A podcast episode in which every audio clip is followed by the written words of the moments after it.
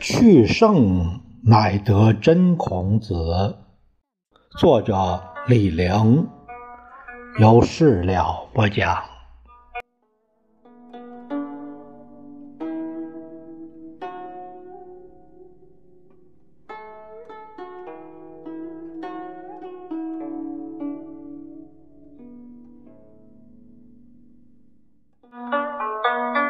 我们这一节聊一聊孔子到过什么地方。孔子他是读书人，读书是为做官。他这一辈子很多时间都花在路上，颠沛流离，熙熙攘攘。跑路是为什么呢？是为做官。古人叫。宦游，宦就是宦海沉浮，官宦那个宦。孔子宦游，其实就是到处寻找当官的那个途径，叫宦游。孔子宦游到过什么地方呢？对读《论语》很重要。我亲自。跑过他跑过的地方，对这个问题有一点感想。我们现在就聊一聊孔子的读书做官论。文革的时候批孔读书做官论是批判重点之一。孔子主张读书做官，这点并没有冤枉他，他读书。不是为读书而读书，读书是投入，做官是产出，还是有很强的功利目的。中国的读书人读书做官是老传统，《儒林外史》的儒林或曰士大夫，英文叫 scholar official。同一个名称，两种身份，学者是学者，却和官僚有不解之缘。不是现任官员，就是候补官员。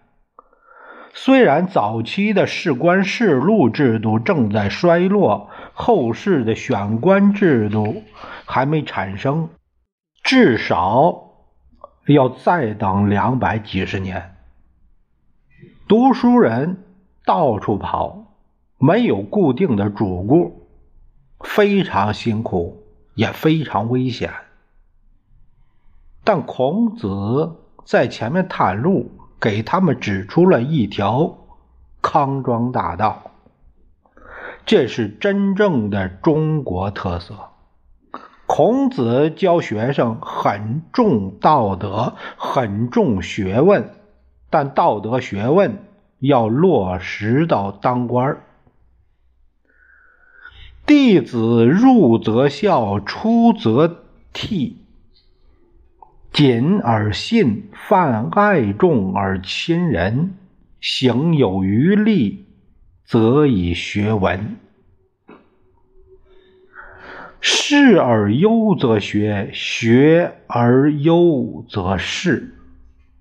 他说的很清楚，德行好了有余力要学文，学问好了有余力要当官，归根结底还是要当官。他的典型说法是：孔子谋道不谋食，君子忧道不忧贫。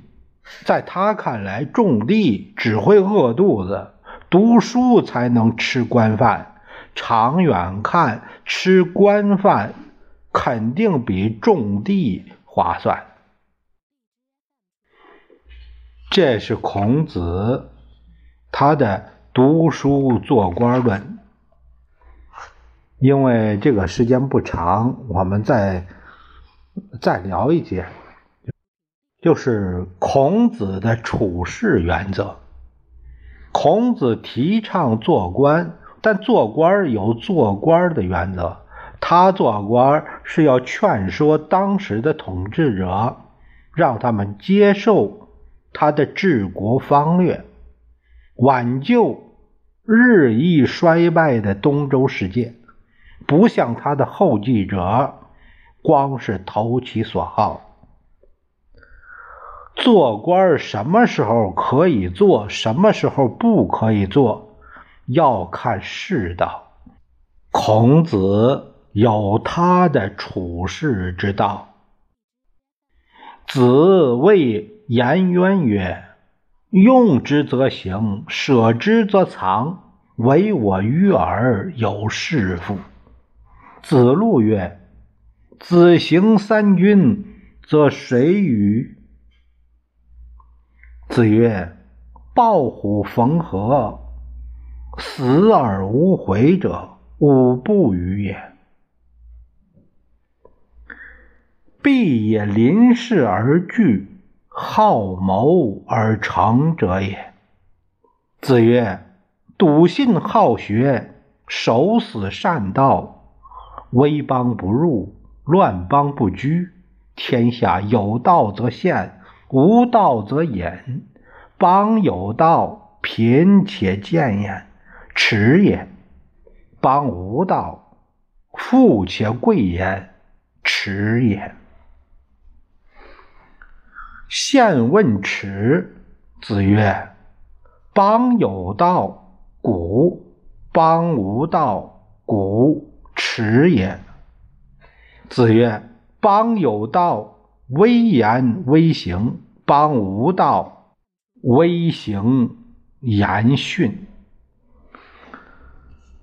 孔子认为，读书人该出头的时候一定要出头，不该出头一定要缩着。危险的国家一定不能去，混乱的国家一定不能留。天下，要不或者是指国家。天下有道，一定要做官。如果不做官，不拿俸禄，穷兮兮的，苦哈哈的，很可耻。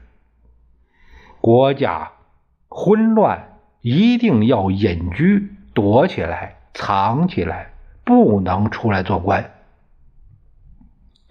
如果出来做官，即使大富大贵，也很可耻。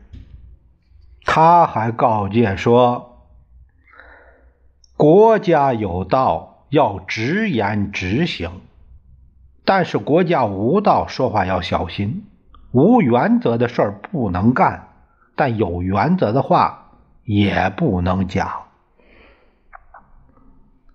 什么叫有道？什么叫无道呢？”孔子的定义是：天下有道，则礼乐征伐自天子出；天下有道，则政不在大夫；天下有道，则庶人不义；天下无道，则礼乐征伐自诸侯出。他生活的世界当然是无道。对于乱世，孔子的基本态度是。既不合作，也不抵抗。他拿史鱼和瞿伯玉做比较。史鱼这个人是邦有道如史，邦无道如史，直戳戳，好像笔直的剑，永远一个样。孔子说：“这叫直。”直道，从道德上讲无可非议，但太不策略。瞿伯玉和他不一样，是邦有道则仕，邦无道则可卷而怀之。卷而怀之什么意思呢？就是取着点藏着点孔子夸他君子在，这他这个就是曲线救国论，不是直线救国论。呃，我们这一节呢就讲这两段，下一节我们讲一下孔子到过什么地方。下一节咱们再会。